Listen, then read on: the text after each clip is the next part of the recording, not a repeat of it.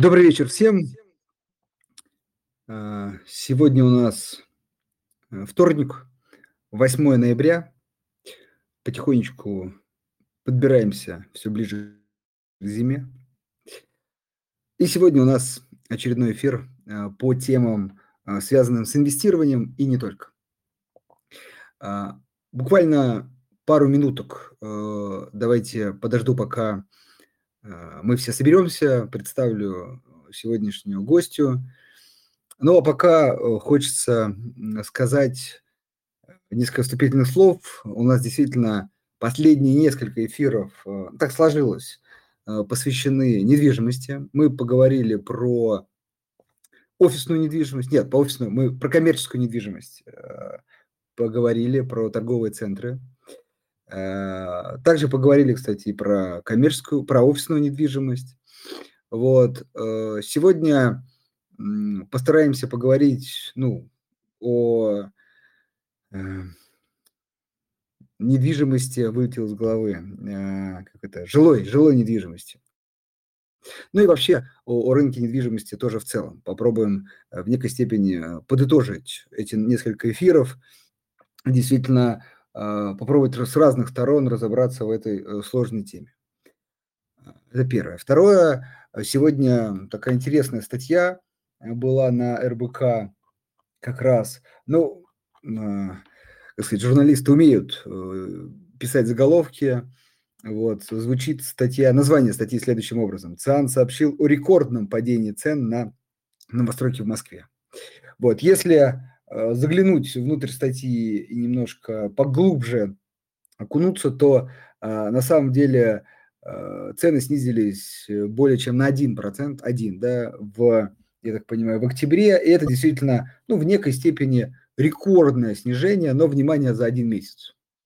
Вот, за один месяц, да, действительно рекордный, но, опять же, 1% не кажется чем-то таким э, существенным и так далее. Но все-таки, если посмотреть, опять же, в этой статье на динамику, то вот начиная с апреля она либо очень слабо положительно, положительно либо, вот я так понимаю, июль, сентябрь, июль было 0,7%, сентябрь 0,2%, и вот действительно октябрь 1,3% э, снижения, то есть достаточно, ну, действительно много. А, по историческим меркам, но, наверное, по фактическим не так уж и прям э, трагично. А, наверное, э, хочется таким главным вопросом сегодняшнего эфира э, задать, что будет дальше, какие ожидания, потому что все-таки я думаю, что людей в первую очередь смущают не текущее положение, да, а вот которое может наступить к концу этого года или даже в 2023 году, то есть более все-таки существенное а, снижение, потому что а, на вторичном рынке а, все-таки дисконты гораздо существеннее, и э, большинство экспертов это признает, что первичный рынок в первую очередь поддерживается э, дешевой, стимулирующей, поддерживаемой государством ипотекой. Вот э, в таких условиях мы сейчас живем, попробуем разобраться, какие еще факторы, возможно, влияют на рынок недвижимости и, э, так сказать, что нас ждет. Ну что, э, сегодня у нас в гостях э, Валерия Мозганова, руководитель отдела недвижимости, недвижимость, бизнес FM. Валерия, добрый вечер. Добрый вечер. Скажите, слышно ли меня хорошо? Да, вас хорошо слышно. Тогда еще раз всем добрый вечер и большое спасибо, что все сегодня собрались послушать наш разговор. Ну, в общем, понятно, недвижимость– это из серии вечных ценностей, как продукты, лекарства. Эм, никогда не будет так, чтобы ничего не происходило на рынке недвижимости, и он всегда будет давать повод о чем-то да поговорить. Ну вот, наверное, поговорим сегодня о том, какие поводы он дает сегодня. Да, так и есть. А, прежде чем мы начнем, дорогие слушатели, в последнем посте в нашем телеграм-канале вы можете писать э, комментарии, а лучше пишите вопросы. А я с удовольствием либо по ходу, либо ближе к концу их а, адресую, а, Валерии, и я думаю, она с удовольствием на них ответит. Ну что, о нашем, как сказать, формате и возможности вопросов рассказали, можем переходить к теме. Валерия, можете, э, так сказать, в трех, четырех, может быть, в пяти а, словах рассказать тем, кто, возможно, все-таки не следит за рынком недвижимости так плотно, что там происходит? Знаете, я недавно на одной из конференций предложила перестать э, употреблять применительно к рынку недвижимости определение трудный, тяжелый, сложный и так далее. Потому что у нас все последнее время, наверное, года там, последние лет 10, по-моему, рынок сложный, тяжелый, Э, периодически впадающий в кризисы и так далее. То есть это уже такое наше системное состояние. Он сейчас тоже очень тяжелый. Ну что происходит? Спрос падает. Я думаю, э, всем понятно, почему именно он падает. Э, также, ну вот вы упомянули уже сегодняшнюю статью в РБК, да и, в общем, до этого было много статей, объясняющих, что октябрьское падение стало наиболее заметным хотя тренд на э, даже сначала не на падение, а сначала на замедление темпов роста цен. Он, конечно, появился чуть раньше. Слишком уж разогнались цены, особенно если мы говорим, скажем, о столичном рынке, о рынке столичного региона, за последние там полтора года. Ну, прямо-таки несерьезно разогнались. О том, что рынок перегрет, не сказал только ленивый. Ну вот э, замедление было на лицо, ну а сентябрь и октябрь стали действительно э, таким э, падением, и скорее всего это падение продолжится. Будет ли оно резким? То есть если э, есть э, среди слушателей те, кто ждет, скажем, что завтра застройщики выйдут и скажут, все, мы снижаем цены по-честному, там, не знаю, на 20%, нет. Такого, конечно, не произойдет, такого не бывает никогда, не будет и сегодня, потому что надо прекрасно понимать, что есть ряд вещей, которые толкают цены вверх, и они никуда не делись. Например, это необходимость импортозамещения, поиска новых поставщиков, новых логических цепочек, логистических, простите, цепочек. Это все требует денег. У нас по-прежнему есть проблемы с э, рабочей силой, но строй оценивает прямо в миллионы рабочих рук, не хватающих на стройках. Это значит, что рабочие стоят дорого. Даже самые ну, такие низкоквалифицированные, разнорабочие, не говоря уже о специалистах. И стало быть, это тоже повышает конечную стоимость проекта. Взаимоотношения застройщиков с банками строятся, к сожалению, не так красиво, как хотелось бы, даже в рамках э, вроде бы определенных правил проектного финансирования. Ну, банки иногда выкручивают руки, и это тоже как бы проблема. Словом, проблем много, проблем, э, требующих денег, требующих финансовых вливаний со стороны застройщиков в стройку – так что ни про какое там падение в пропасть э, ценовое мы пока не говорим. Но то, что цены будут идти вниз и уже туда идут, это совершенно очевидно. А, к сожалению, я тут э, должна только привести, наверное, слова Никиты Стасишина, заместителя главы Минстроя, которые он произнес на недавнем э, форуме в Екатеринбурге ну, боюсь, э, не совсем точно процитирую, но примерно следующее было сказано, что мы можем сегодня установить ипотеку под там, 0%, понизить цены, придумать еще какие-то варианты поддержки. Но, к сожалению, все это не будет полномасштабно работать до тех пор, пока люди в принципе не начнут думать в сторону покупки недвижимости.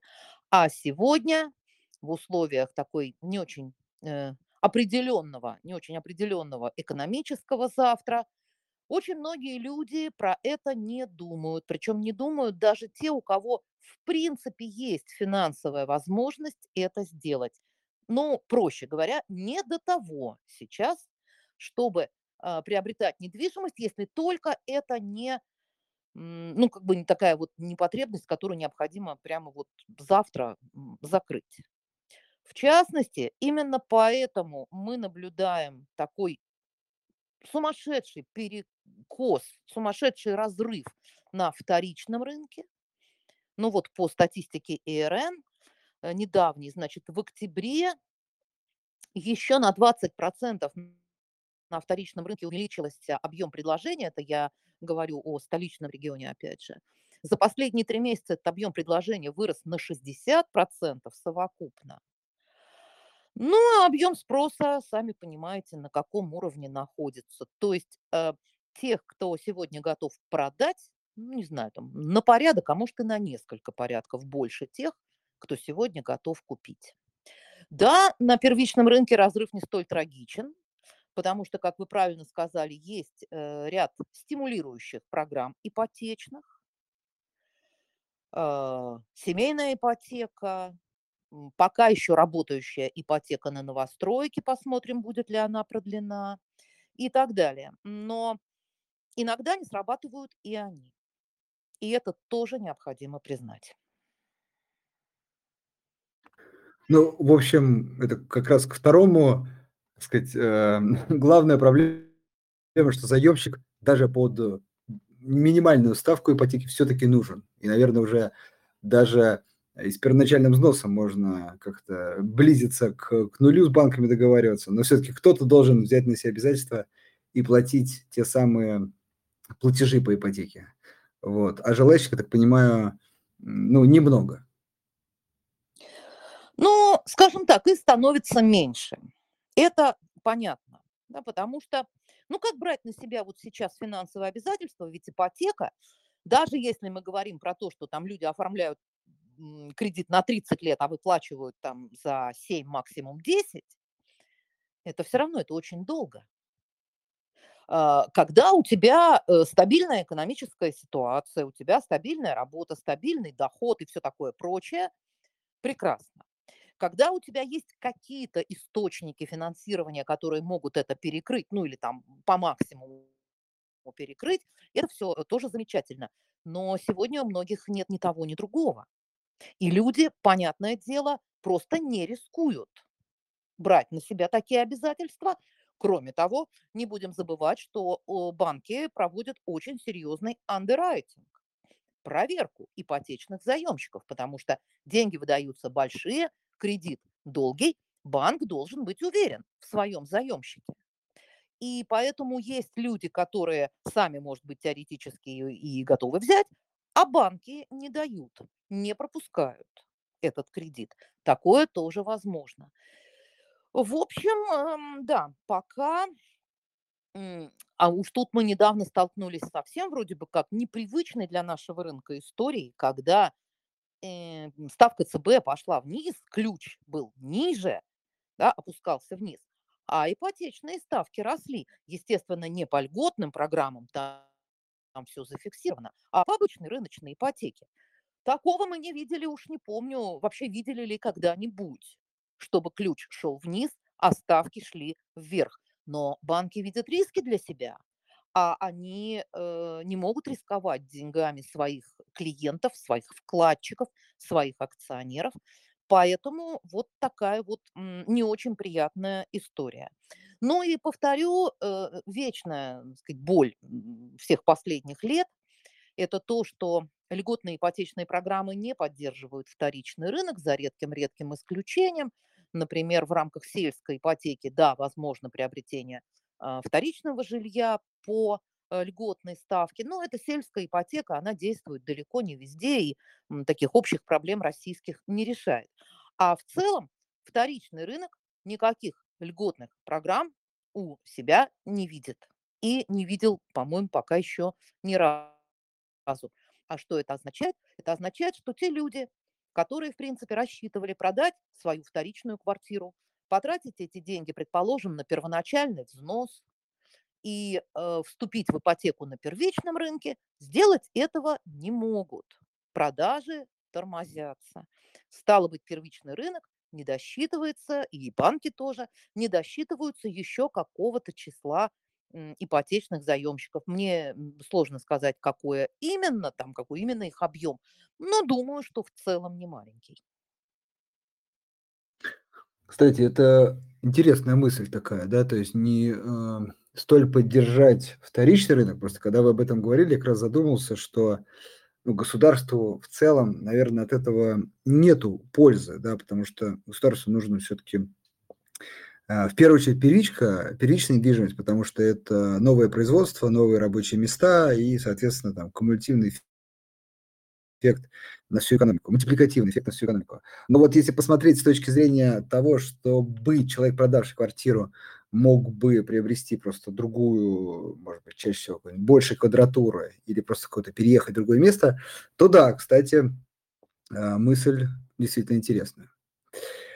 А, окей, а, предлагаю поразмышлять на тему все-таки, кто мог бы покупать. И э, недвижимость всегда считалась таким, в том числе, э, инвестиционным продуктом. Помимо, как сказать, потребительской функции, она э, в том числе помогает в некой степени сохранить покупательскую способность. Э, вот как вы считаете, при вот текущем ожидании, да, все-таки снижения цен, э, вот инвесторы э, в недвижимость российскую, они присутствуют на рынке? Или они сейчас тоже такой в фазе ожидания? Или наоборот, как раз, собственно, только и они, скажем так, поддерживают рынок и э, покупают, например, недвижимость в первую очередь, чтобы как-то защитить э, свои сбережения? Значит, а, я прежде чуть-чуть вернусь к разговору о вторичной недвижимости, прям совсем коротко. А, мысль действительно интересная, и недавно ее интерес, э, собственно, еще раз подтвердил э, профильный вице-премьер Марат Хуснулин, который сказал, что на уровне президента и правительства все-таки будут обсуждаться меры поддержки вторичного рынка, потому что вот этот разрыв между первич, первичкой и вторичкой, он неправилен, он приводит к действительно сокращению ипотечного спроса в целом. И это так не должно быть. Э, в общем, посмотрим, чего на обсуждают и, может быть, что-то примут. Теперь, что касается инвестиций. Значит, давайте э, отделим мух от котлет. В том смысле, что у нас есть инвесторы институциональные, профессиональные, масштабные, инвестфонды, да, которые играют на инвестиционном рынке по-крупному. А есть те самые частные инвесторы, то есть это обычные люди, у которых есть некие инвестиционные замыслы, и которые действительно привыкли рассматривать недвижимость как некую тихую инвестиционную гавань. Я думаю, что всем собравшимся прекрасно знаком слоган «Недвижимость, стоимость недвижимости никогда не будет равна нулю». Ну, что абсолютная правда. То есть потерять, скажем, все, как это возможно на рынке акций, э, здесь э, такое невозможно всегда что-то все-таки при тебе останется.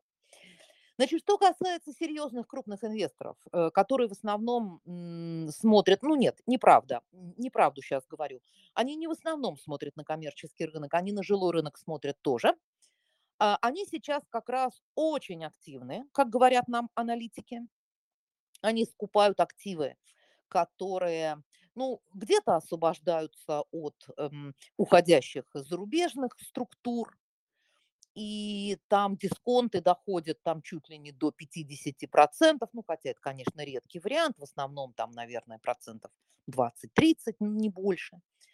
А, где-то и отечественные структуры выставляют на продажу свои активы, и там тоже возможны дисконты в 15-20%. Словом, для инвесторов, которые хорошо разбираются в рынке и умеют работать вот с этими стрессовыми активами, сейчас самое как раз, что ни на есть, время. Очень удачное, потому что их можно приобрести по хорошей цене. Но думаю, что прежде всего всех интересуют эм, как бы инвестиционные модели применительно к частным инвесторам, которые приобретают квартиры. Значит, есть общеизвестная стратегия, мы приобретаем жилье, когда-нибудь потом что-нибудь с ним будем делать, а пока мы его поздаем. Значит, вот это слабая инвестиционная стратегия, если мы говорим именно об инвестициях. Потому что сегодня по сдаем – это очень незначительные деньги. Э, аренда в Москве, по крайней мере, да думаю, что и не только в Москве, пошла вниз очень серьезно. А, это и раньше было, ну, такое, знаете, долго надо было отбивать таким образом квартиру. Теперь еще дольше. Поэтому приобрести для того, чтобы поздавать, ну, это, наверное, неправильная постановка вопроса. Куда более правильная постановка вопроса приобрести для того, чтобы сохранить свои сбережения, а пока, э, пока придумаем, чего с ними делать, поздавать. Вот это э, понятная тема. Никуда не девшаяся с рынка недвижимости, она по-прежнему работает. И надо сказать, что вот тот э, покупательский бум, который мы наблюдали последние, ну, скажем так, полтора года перед где-то там нынешним летом, он во многом был обеспечен именно вот людьми, которые забирали деньги с банковских вкладов и куда их несли, правильно несли их на рынок недвижимости. А, эта стратегия сохраняется и сегодня, но тут надо четко, очень четко понимать. Первое. Играть в короткие спекуляции, то есть вот я позавчера купил, а послезавтра продал с хорошим наваром. Вот так больше не работает. Оно, в принципе, перестало так работать активно уже с момента появления новых э, правил э, долевого участия в строительстве, когда появилось проектное банковское финансирование, когда появились эскроу-счета, когда застройщики перестали на какие-то копейки отдавать э, квартиры на котловане, потому что им надо было обеспечить поступление денег в стройку. Вот новые правила все это убрали, и, соответственно, уже таких прям диких разрывов между котлованом и там не котлованом, они просто исчезли.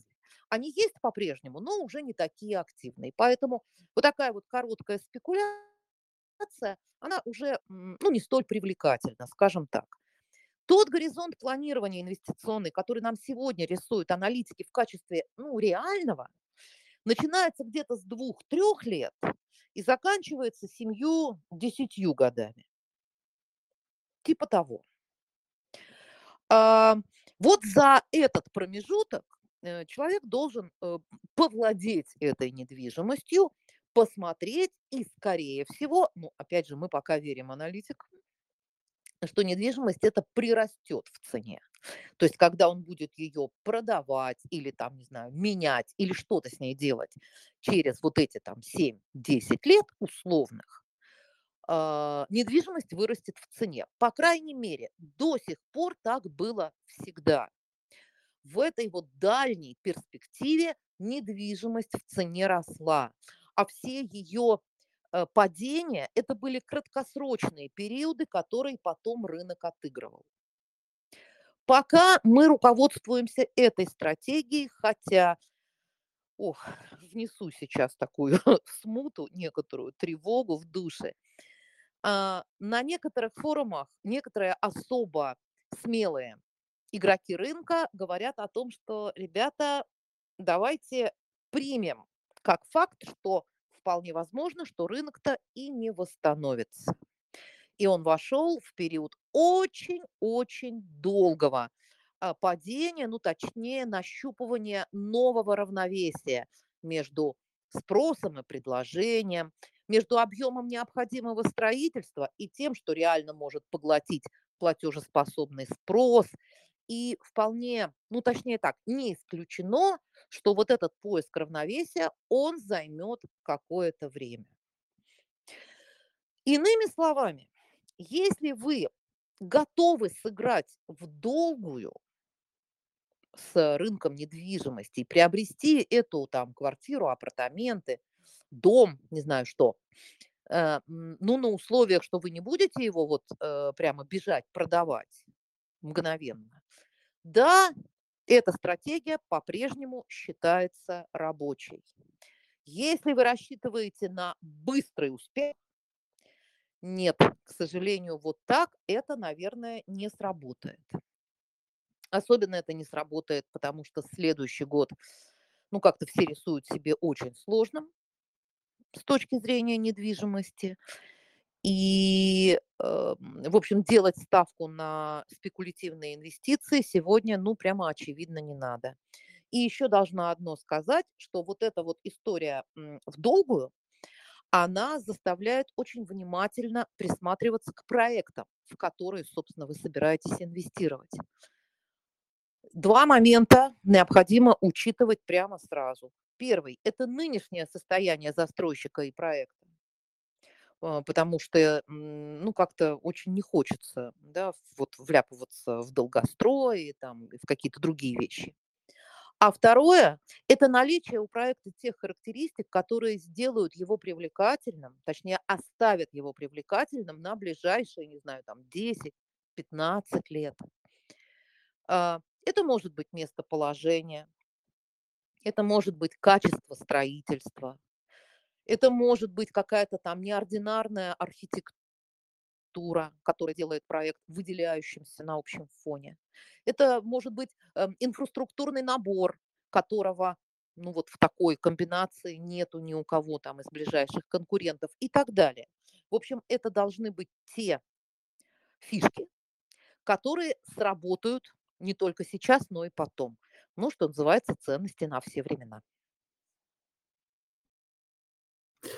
Да, спасибо. Я тут накидал как раз, а, пока вы рассказывали несколько вопросов, а, вот предлагаю пока по ним пойти. А, в первой части вы как раз упоминали вот разделение все-таки коммерческой недвижимости, частной, и институционалы, как вы сказали, смотрят и на тот рынок, и на тот.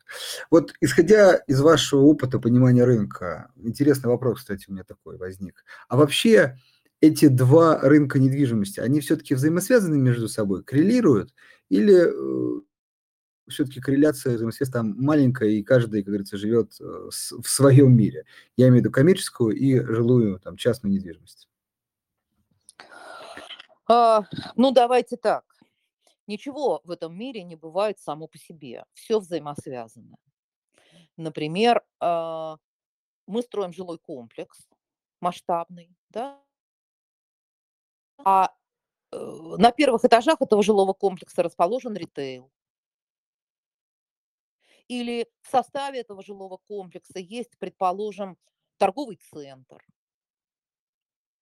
Вот вам ну, самый такой примитивный пример соединения Конечно, то, что происходит в э, жилье, э, отражается на рынке коммерческой недвижимости и наоборот. Ну, например, например, эм, строительство новых каких-то таких серьезных объектов коммерческой недвижимости, вряд ли их довольно редко происходит там, где нет каких-то жилых якорей. Ну, по крайней мере, если мы говорим не о складской недвижимости, а вот об офисной там или торговой, э, естественно, это все взаимосвязано. Но что касается инвесторов, скажем так, э, крупные инвесторы, они могут себе выбирать тот сегмент рынка, который для них интересен на данный момент больше всего. Э, был, например, такой период, когда в коммерческую недвижимость вложений было не очень много, все э, рвались в жилье, ну, потому что там окупаемость была серьезная, да, и разлеталось это все как горячие пирожки.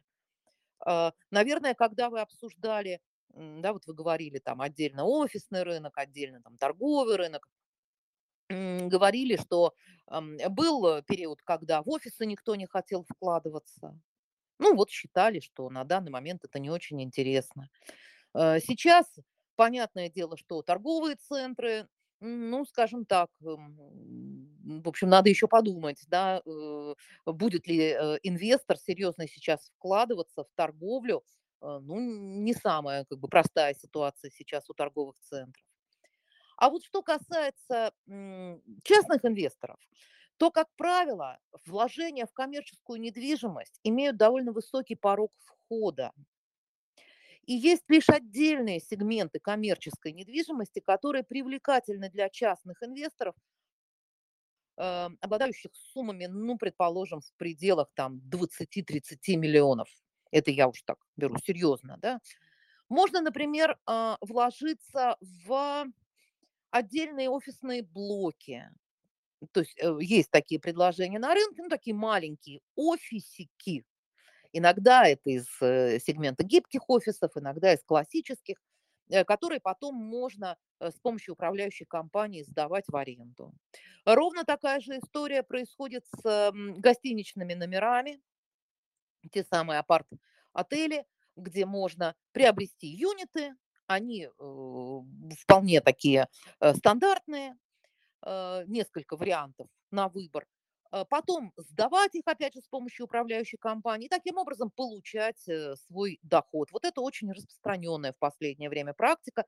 Есть несколько компаний, прямо специализирующихся на таких историях, предлагающих эм, такие вот варианты в приобретения как раз частным инвесторам Э, и даже вполне себе неплохой доход э, гарантирующая.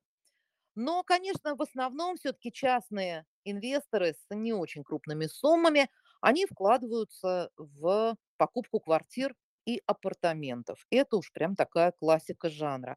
Так что, э, ну как, вот не совсем в разрыве, конечно, они существуют друг от друга, но все-таки это разные вещи, давайте будем честными.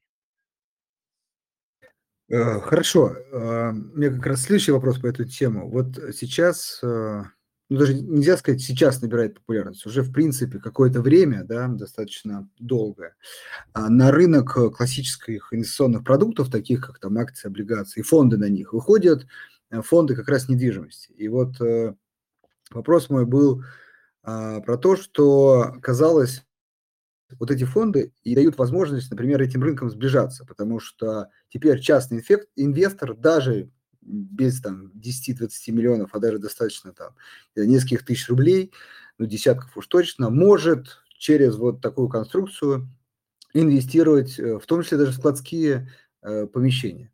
Вот э, как вы смотрите на эту историю? То есть может ли она помочь рынку в целом например, не сильно там проваливаться, не сильно снижаться, просто за счет как бы доступа инвестора с более мелким э, чеком.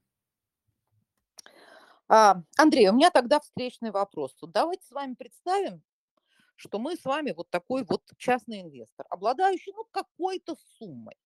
Да? Значит, я подчеркиваю, ключевое в этом определении, мы инвестор. То есть мы с вами вкладываем деньги для того, чтобы получить с них инвестиционный доход, а не для того, чтобы поддерживать какой-то сегмент, заниматься благотворительностью и так далее. И вот у нас с вами есть выбор. У нас есть там СПИФ недвижимый. Действительно, они набирают популярность, довольно много предложений таких сейчас на рынке.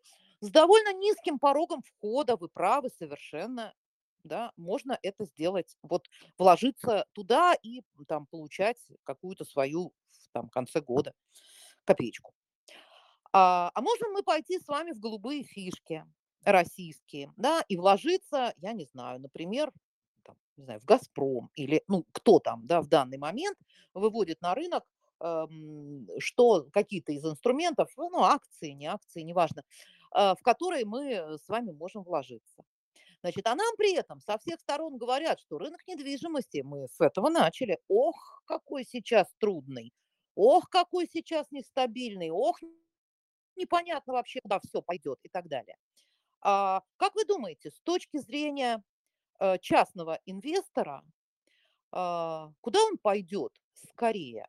Да, еще же у нас, опять же, есть вариант, когда без всяких там пифов и всего прочего мы просто вот покупаем с вами квартиру какую-нибудь небольшую, э, сдаем ее, ну, за какую-нибудь денежку, пускай даже тоже небольшую, но все-таки сдаем.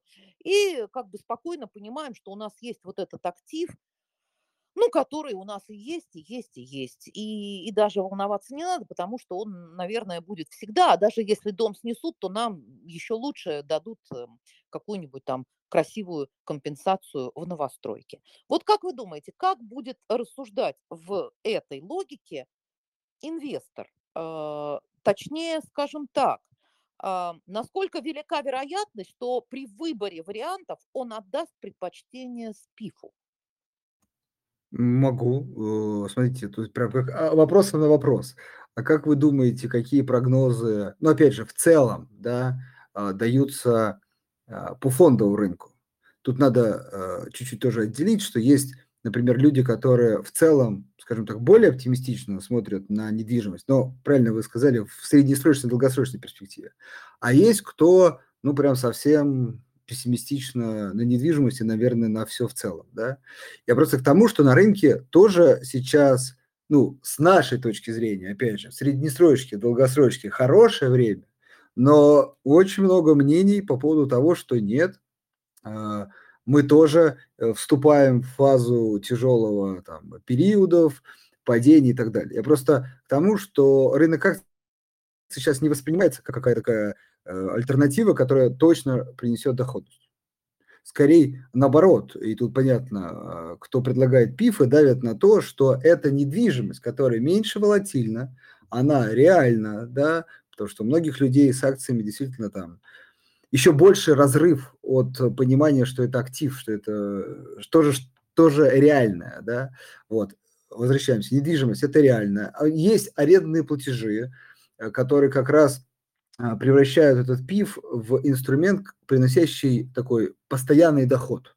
Пусть может быть небольшой, но там закладывается еще потенциал роста какой-то долгосрочный, но и есть доход. В акциях, напоминаю, э, сегодня заплатили дивиденды, завтра нет, или наоборот, сегодня нет, завтра да. Вот, поэтому, как сказать, акция не такая уж э, и альтернатива, э, которая, ну, как бы очевидна видно, лучше бы смотрелось для частного инвестора. Ну, наверное, соглашусь. Но вы знаете, и СПИФ не такая уж альтернатива. Не потому, что сам по себе СПИФ там плох. А, я по-прежнему считаю, что этот инструмент российскому частному инвестору знаком очень плохо. А, а российский частный инвестор, он такой очень осторожный в том смысле, что рисковать деньгами он не приучен. И мне кажется, что в выборе вот, да, того, о чем мы говорили, пусть даже он не пойдет на рынок там акций, облигаций и, и, и всего такого, но э, он пойдет на рынок реальной недвижимости, которую сегодня можно приобрести даже с дисконтом, как мы уже говорили а не в СПИФ.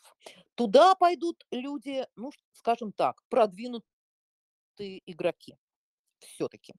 Может быть, я ошибаюсь, но вот судя по тому, что я вижу, да, СПИФов становится больше. Это компании используют как инструмент поддержки э, своих э, проектов, своих штанов. Но Пока инвесторы вот в очередь в СПИФы не выстраиваются, честно говоря. Если только мы не говорим о каких-то там прям совсем-совсем э, таких историях локальных, ориентированных на инвесторов, ну, с опытом, пускай и частных, но с опытом, хорошо разбирающихся в рынке и хорошо понимающих, э, какие, какую пользу они могут получить от СПИФа. Для рядового частного инвестора, по крайней мере, так, как я себе его представляю, СПИФ – это пока, ну, такая, все еще темная лошадка, хотя, в общем, они у нас не первый год, мягко говоря, на рынке.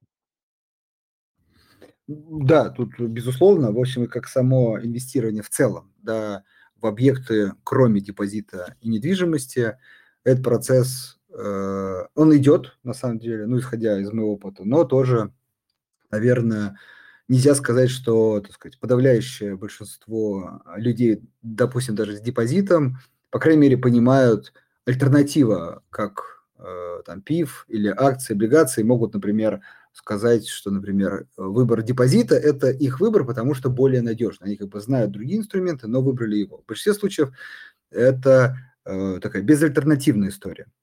Вот. Вот а, можно, можно я сейчас вот добавлю, да, вот вы правильно абсолютно сказали, почему у нас э, выбор, как правило, стоит между депозитом и вложением в недвижимость. Потому что и то, и то это так называемая пассивная инвестиция.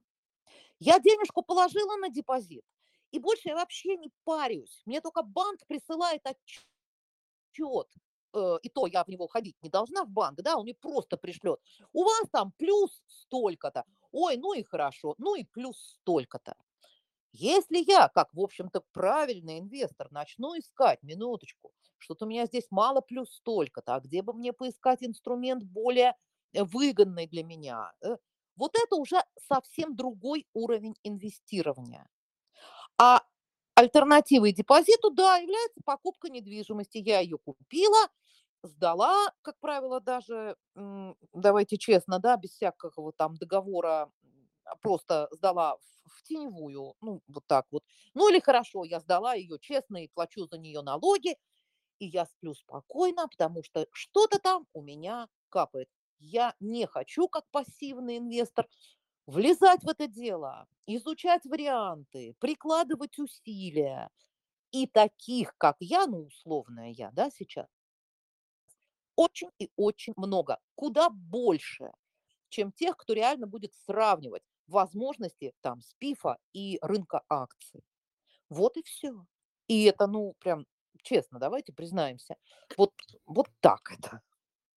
Э, смотрите, это так. А, как раз хотел продолжить, что вот все-таки перепрыгнуть от депозита до покупки недвижимости, особенно у людей, которые, ну, скажем, ну, допустим, своя уже недвижимость есть, и они рассматривают как инвестиционную, ну, все-таки сложновато. Это большая сумма. И даже взять ипотеку, о чем мы говорили в текущее время, все-таки э, большие риски. Я как раз просто имел в виду, что через ПИФ, ну, для, именно для этих людей, скажем, небольшой суммы, ПИФ – это все-таки какая-то альтернатива, хоть какая-то депозит. Но действительно, да, соглашусь, и там тоже нужно разбираться, и чаще всего вот именно это останавливает от э, там, изучения, в том числе и ПИФов, э, сказать, в конкуренции с простым, понятным депозитом. Хорошо. Э, следующий мой вопрос. Сейчас потихонечку, дорогие слушатели, э, призываю вас э, вопросы писать, задавать. Я тут вижу, да, Максим, вам добрый вечер. От вас вопросы. Вот, сейчас обязательно зачитаем. Но кто еще хочет, тоже призываю, пишите. Вопрос следующий. Вот смотрите, мне интересно, так сказать, обменяться мнениями. Вот э, про э, людей, которые говорят про то, что рынок недвижимости и даже в долгосрочке там может снижаться, и, в общем, такой поиск равновесия с наклоном вниз, да, он может быть надолго. Э, очень часто это слышу мнение про э, фондовый рынок, э, примерно все то же самое, только немножко там под другим соусом. Вот. Но не кажется ли вам, что эти люди а, не учитывают один очень важный фактор? Да, все говорят, снижается покупательская способность, риски высокие, и как, как следствие люди там, не хотят брать на себя там, ипотечные, допустим, какие-то на долгий срок, а потом там как сказать, э, снижение покупательской способности, ну и как следствие, следствие какие-то экономические называют э, показатели. Но есть один очень важный фактор, как инфляция. То есть у нас сейчас э, в стране дефицитный бюджет, что существенно дефицитный, что довольно-таки давно не было. А у нас сейчас Центральный банк хоть и имеет, скажем так, исторически, ну, наверное, не низкую ключевую ставку, потому что была она и пониже, но все-таки она ниже инфляции, да, и вполне может Центральный банк, э, э, скажем так, немножко закрыть на глаза на э, большую инфляцию, нежели он хочет, там, 4%. Третье к этому, стимулирующая все-таки ипотека, там, по всем фронтам разные, разные варианты. В общем, все это про то, что самих денег там, в частности рублей, может становиться все больше и больше. И надо понимать, что в том числе недвижимость – это все-таки вложенный туда там, бетон, арматура, человеческий труд, много, как это там, того, что составляет, как сказать, облицовку, оформление и так далее, и так далее. Это все материалы, да, вот, которые, вот, наверное, явно не будут дешеветь, потому что когда я спрашиваю людей, которые считают, что недвижка должна подешеветь через 10 лет, я спрашиваю, как вы считаете, вот материалы вот эти и человеческий труд, потому что там же еще строить нужно, он как подешевеет через 10 лет. Вот тут у людей не возникает, ну, обычно не возникает э, сомнения, что это все подорожает. Как следствие, строительство нового дома, да, ну, вот если это подорожает, он никак не может быть продан дешевле через 10 лет. Соответственно, вот в таком вступлении мой вопрос.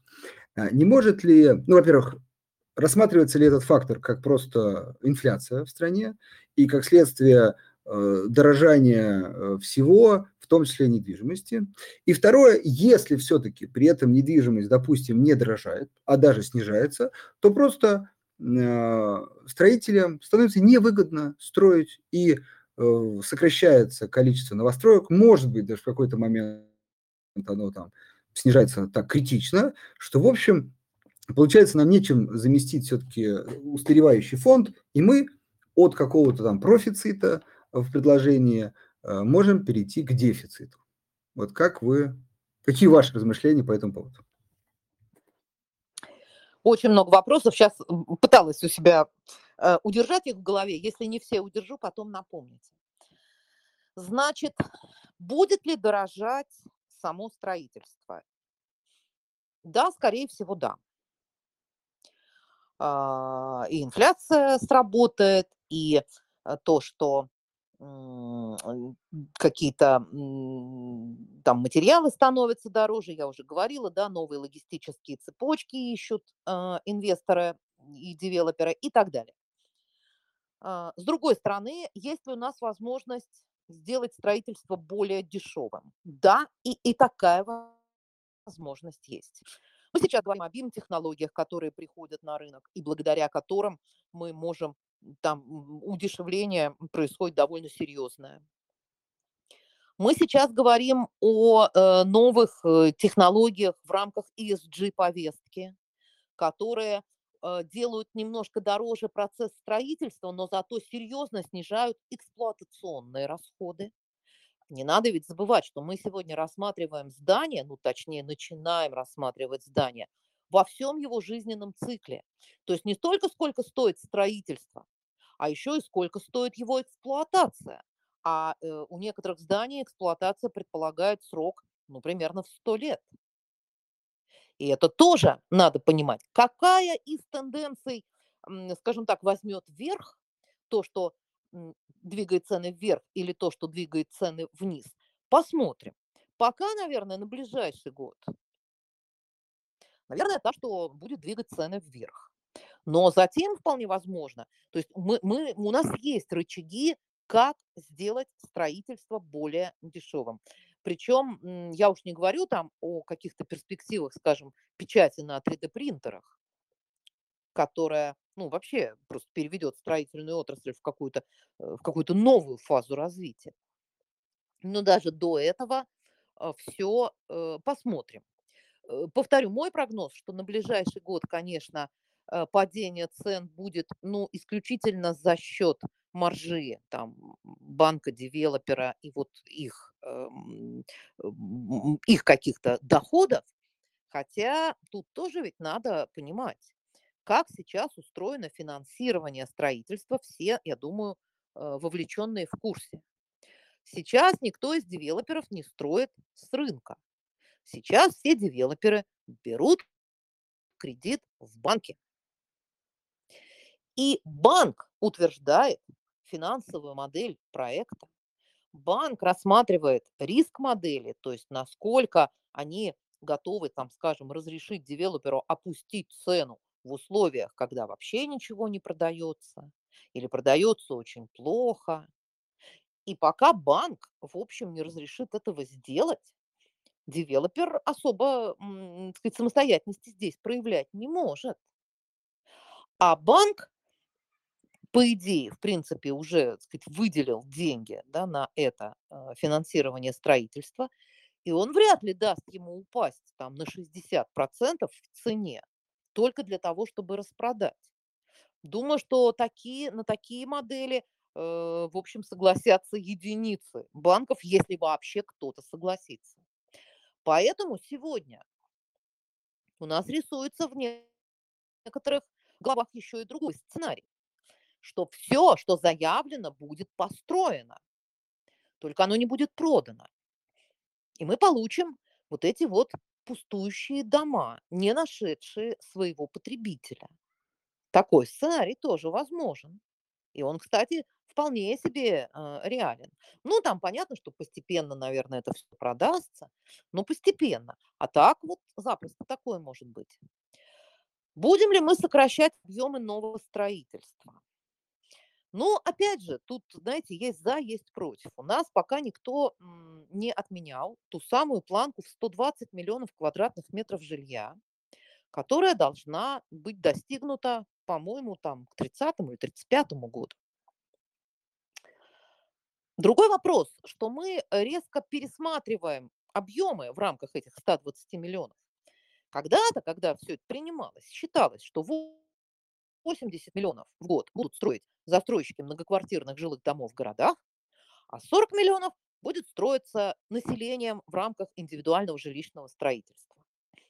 Значит, если кто не в курсе, сегодня объемы индивидуального жилищного строительства в стране в целом больше, чем объемы строящегося в городах жилья. Причем уже больше, прямо не 50 на 50, а типа уже, наверное, 60 на 40, а может быть уже и больше. И вполне возможно, что эта тенденция сохранится. Все социальные опросы показывают, что очень многие россияне, ну мы не берем там Москву, Петербург, а мы берем всю остальную Россию, они хотят жить в частных домах. И именно поэтому государство сделало такую ставку на развитие сегмента ИЖС, приняло льготную ипотеку для этого сегмента, причем льготная ипотека предоставляется и когда вы строите сами, ну, грубо говоря, с помощью шабашников или там соседа дяди Васи, и когда вы э, приобретаете у застройщика, которые выходят на рынок, и когда вы приглашаете, ну, кого-то там, типа, официального по договору строить для свой дом, вот во всех этих случаях вы можете взять льготную ипотеку. Все это, конечно, стимулировало лихо строительство индивидуального жилищного, вот э, строительство в рамках ИЖС, и поэтому теперь вполне возможно и не надо будет застройщикам столько строить в городах, сколько мы когда-то планировали, потому что э, весь э, как бы основной, вся основная тяжесть этого строительства ляжет на ИЖС. Кроме того, государство начинает эм, делать такую серьезную ставку на рынок арендного жилья. А оно тоже будет учитываться, видимо, в рамках общего строительства. У нас 50% населения, а может быть и больше, я думаю, 50 это очень такая оптимистичная оценка, не может себе позволить ипотеку ни в рамках каких программ. Ни льготных, ни нельготных, ни семейных, ни дальневосточных, никаких. Им не хватает денег на выплату этого кредита. Улучшать жилищные условия они должны, точно так же, как и все остальные. И вот для них предполагается строительство довольно серьезного объема арендного жилья. Кроме того, это арендное жилье предполагается для тех, кому, ну, в общем, не очень нужны квартиры в собственности, и вот влезать они в какие-то там серьезные долги э, перед банком не собираются. Ну, например, приехавшие молодые специалисты, которые приехали там поработать куда-то, и вполне возможно и не останутся там, где они работают. Но какое-то время они там. Э, там вот сейчас, предположим, сдал Дом РФ эм, в, на Дальнем Востоке первый арендный дом. Там будут проживать студенты, преподаватели, профессора э, Дальневосточного университета. Для них. Это все тоже в эти самые 120 миллионов войдет.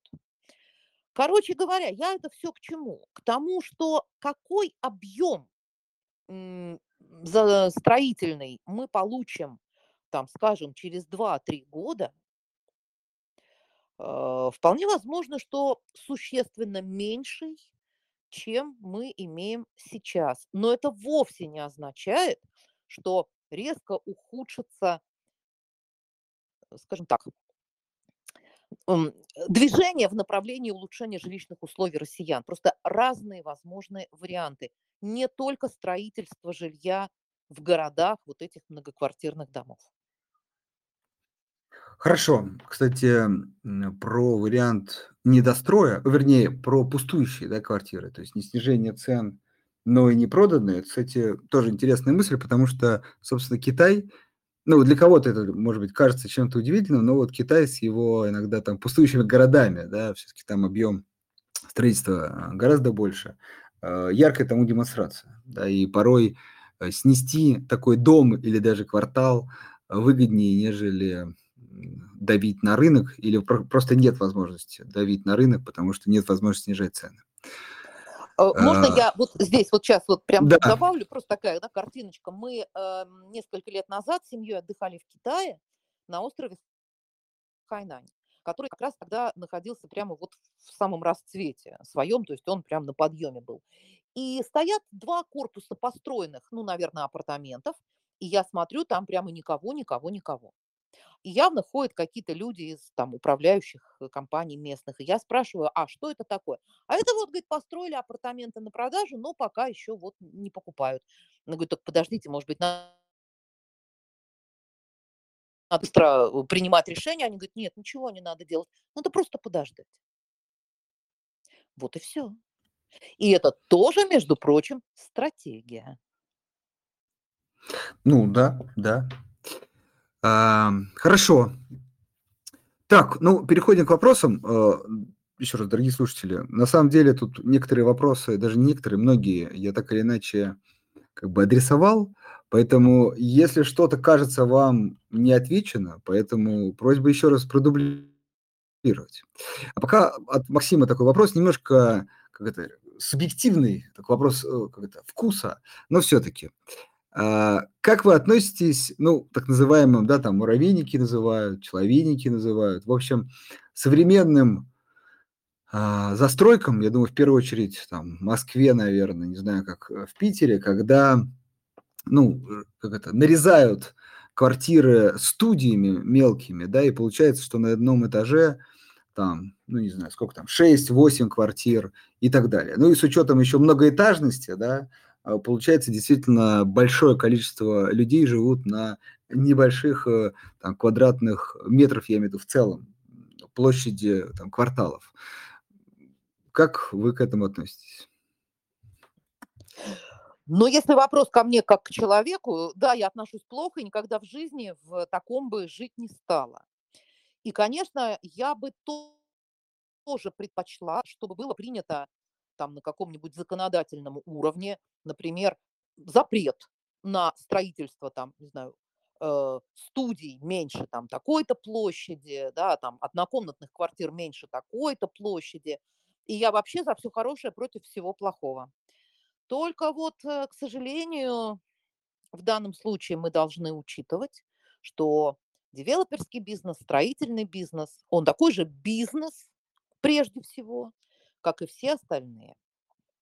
И главная задача девелоперской структуры– это все-таки заработок. В высокобюджетных сегментах, там, где покупательная способность населения ну, велика относительно всего остального, можно и нужно, и это делают застройщики, играть там э, большие общественные пространства, пространство, ландшафтный дизайн, какую-то там сумасшедшую инфраструктуру и так далее. А вот в сегментах жилья массового спроса, так называемых, в которых обычно и появляются эти человейники, к сожалению, ключевой вопрос– это вопрос цены. А, мы недавно разговаривали э, точнее так, на одном из мероприятий присутствовал э, представитель, ну, не буду говорить какого города, в общем, э, такого вполне себе небольшого регионального, хотя и довольно громкого по названию. И он поднимает руку, вопрос да, да, задать. Говорит, вы знаете, я вот тут вот слушаю про ваши вот эти вот надо ли коворкинги, э, в, предположим, делать в зданиях там или какая там конфигурация, куда там окна должны смотреть на запад или на восток. А можно у меня вопрос? У меня вот э, предел мечтаний клиента – это жилье за 800 тысяч. Оно просто больше нету. Можете что-нибудь предложить в рамках вот этих 800 тысяч? И, сказать, девелоперы наши сказали, э, мы в такие игры не играем. Говорит, а мы только в такие и играем. И, к сожалению, когда мы сегодня говорим о покупателях вот этого самого жилья массового спроса даже в Москве, мы должны очень четко понимать, что многие из них это вот люди, которые действительно купили на последние, продали там вообще все, что имели, влезли в долги и вот приобрели этот угол в Москве. И очень многие девелоперы, как бы некрасиво это ни звучало, они обеспечивают вот этот спрос. А это да, это вот такие вот студии, маленькие квартиры, человейники, порой даже без инфраструктуры. Ну, все там, да, в курсе всех этих последних скандалов, что жилье построили, э, там ни школы, ни детского сада, ни, не знаю, там ничего нет. Это очень печальная история, очень. Но боюсь, что какое-то время мы все это будем наблюдать еще даже в Москве, ну, не говоря уже там о Подмосковье, обо всех этих э, домах в чистом поле э, с неподведенными коммуникациями и так далее. Я не экономист, я не знаю решения этого вопроса. То есть э, мы можем, да, законодательно запретить такое строить, да, и установить там жесткие рамки по площади, там, по тому, по всему, по пятому, по десятому.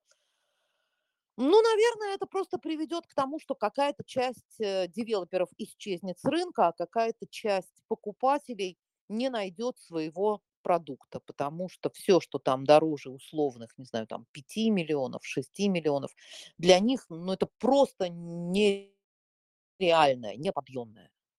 Надо ли нам такое? Да, возможно, и надо. А возможно и нет. Но это вопрос, повторю, там, к экономистам, к урбанистам, к социологам, уж точно не к журналистам. Да, я как раз, если можно, свое мнение выскажу, потому что у меня как раз взгляд на это вот э, более... А, вы сказали, с одной стороны, да, бизнес зарабатывает, это безусловно. С другой стороны, бизнес удовлетворяет потребность. И если как бы он оценивает и понимает, что он не может продать, например, столько там, э, ну, даже однокомнатных, двухкомнатных, тем более трехкомнатных квартир, но может продать э, студии, то значит большее количество потребностей он может удовлетворить. То есть как бы, квартиру обретут большее количество людей.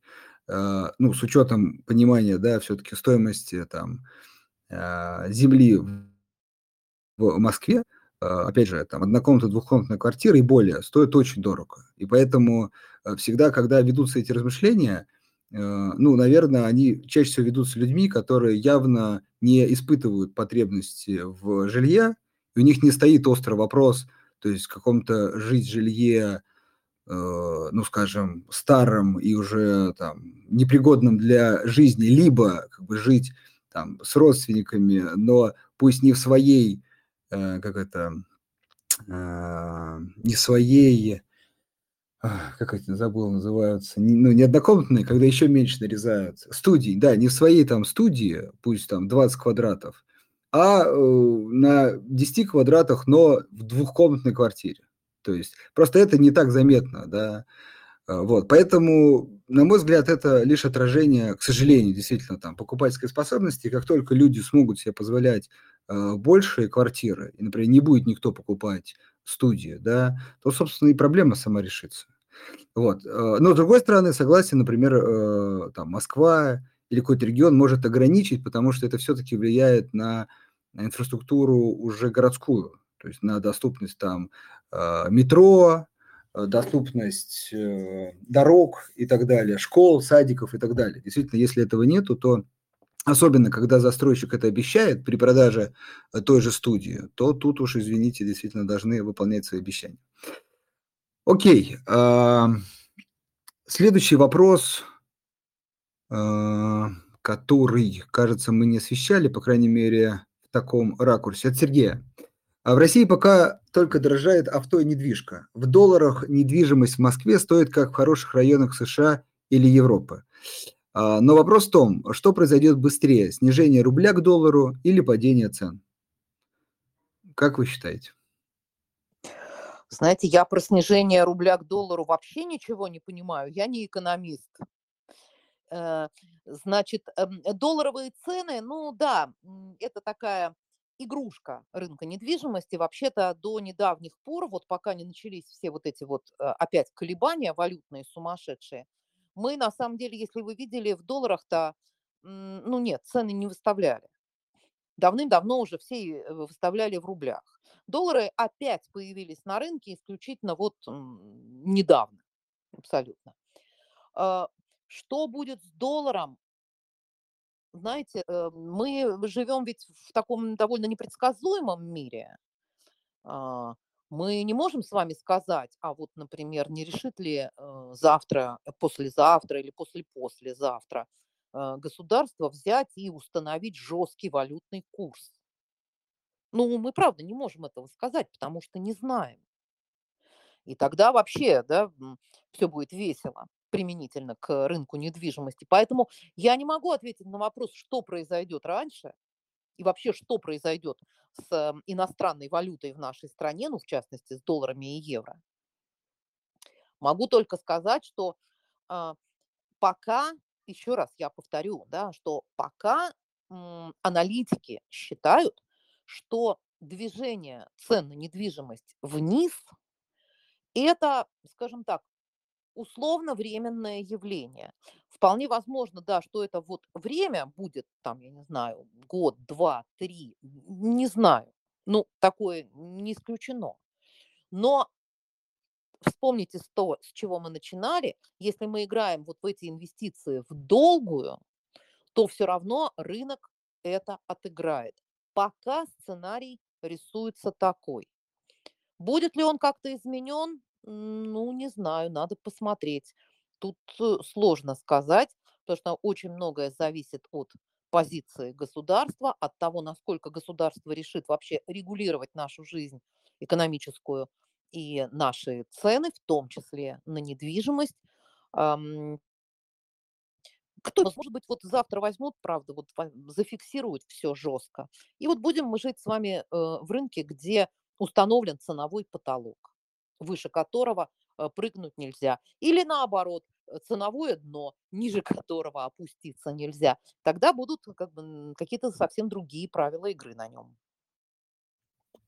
Вы знаете, по поводу ценового дна, это, к сожалению, Э, не знаю, наверняка есть такие примеры, как там все заканчивалось. Но насчет э, ценового потолка всегда все заканчивается примерно одинаково. Да, это порождает дефицит. Э, просто к вопросу фиксации курса, мы тоже тут не раз обсуждали, наверное, сейчас подробно не будем останавливаться. Но, в общем, это тоже история, на самом деле, может быть сделана только временно и всегда Э, как сказать, ниже какого-то рыночного курса. То есть государство установить курс а там 70-80 на какое-то время, да, может. Э, но если рыночный курс подойдет к этим уровням и будет э, как бы это ну, не рыночным, то фиксация курса не поможет. Ну, либо мы порождаем дефицит, как это всегда и было.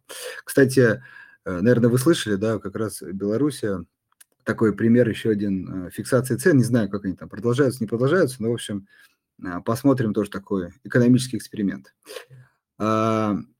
Вот Павел спрашивает вопрос, но мне кажется, мы на него ответили. Я кратенько еще раз э, процитирую, потому что, мне кажется, такой важный, важный вопрос, важное мнение по поводу того, что э, если все-таки спрос встанет, как пишет автор Колом, ну то есть не будет спроса, да, а девелоперы будут продолжать держать цены изо всех сил, сколько времени застройщики могут позволить себе оставаться с навесом нераспроданных метров? И могут ли они позволить себе не продавать вообще, если без, если без существенного дисконта продаж не будет? Ну, я так понимаю, что, как сказать, как вариант, и даже, и даже эта история вполне возможна. А, теоретически да. Значит, я повторю еще раз, что сегодня все действия застройщиков регулирует банк. Когда застройщик подает э, свой проект для того, чтобы получить проектное финансирование, его рассматривает там кредитный комитет и куча специалистов банка, все они рисуют стресс-модели. Сегодня уже те банки, которые работают с проектным финансированием, а у нас львиная доля, ну, за редким-редким исключением новостроек, они все уже идут по проектному финансированию. По-моему, сейчас уже больше 80% э, по всей России, наверное, уже даже где-то к 90% приближается, потому что все, что достраивалось по старой модели, они э, уже практически все там достроены и проданы, а других моделей, кроме э, проектного финансирования, их очень-очень мало, и они крайне редко используются. Так вот, значит, э, банк, он рисует несколько стресс-моделей, в том числе, а что будет, если вот там продажи станут. Ну, из того, что нам банки говорят, э, вставшие продажи в течение, предположим, 6 месяцев э, вряд ли кого-то будут пугать. Прям серьезно. 6 месяцев, э, и банки и застройщики прекрасным образом перетерпят. А, вот что будет, если это будет продолжаться и дальше, вот тогда будет решать, повторяю, прежде всего банк, потому что прежде всего его волнует вернуть свои деньги, которые в этого застройщика, скажем так, вложены. А, разрешит ли он продавать по более низкой цене и по какой именно цене он разрешит продавать.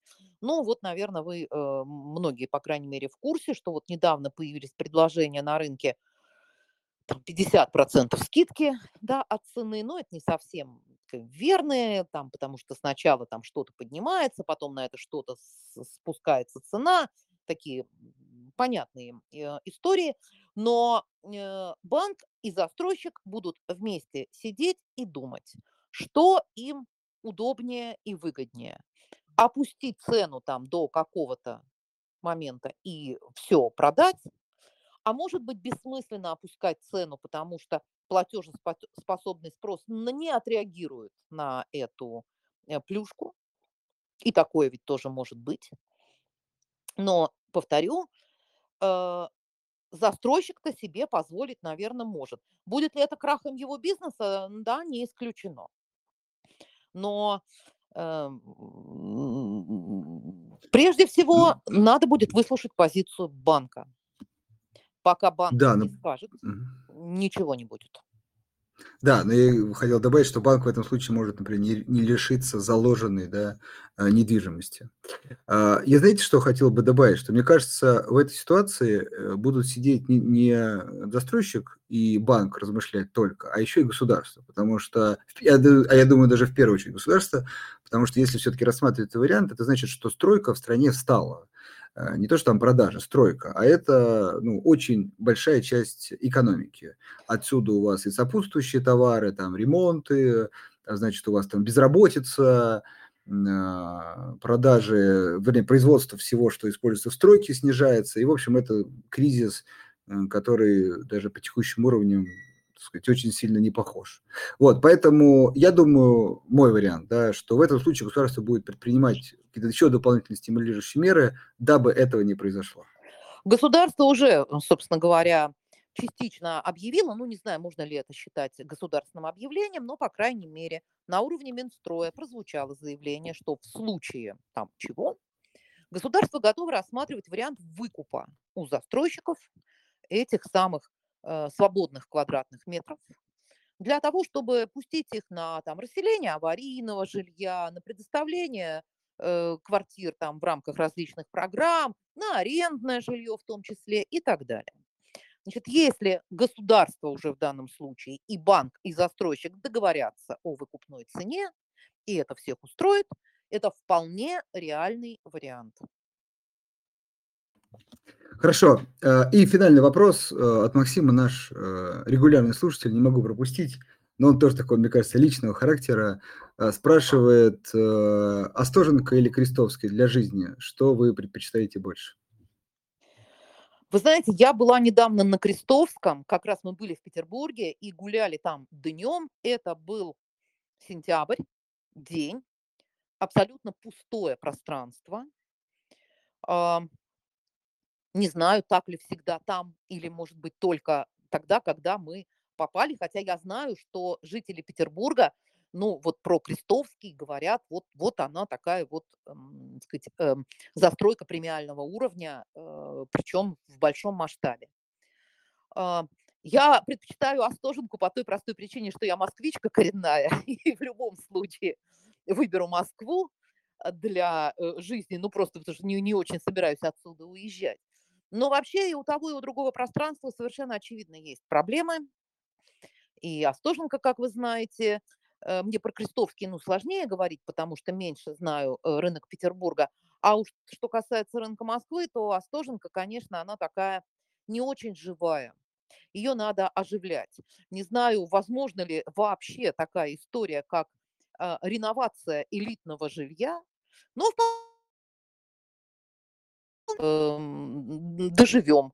И вот э, на реновацию будут вставать не только пятиэтажки там, хрущевские, а вот и та самая элитка, которая уже стала немножко морально устаревшей, немножко физически устаревшей. Э, ну и, наверное, ее уже тоже надо как-то пересматривать, как, в принципе, и, и всю жизнь на Остоженке. Хорошо. Валерия, вам огромное спасибо. А, действительно, очень много полезной информации и планы построили. Я надеюсь, что наши слушатели смогут вынести из этого что-то полезного и, как я люблю говорить в конце, принять собственные, взвешенные, грамотные инвестиционные решения. Вам спасибо. Спасибо большое. Всем хорошего вечера. До свидания.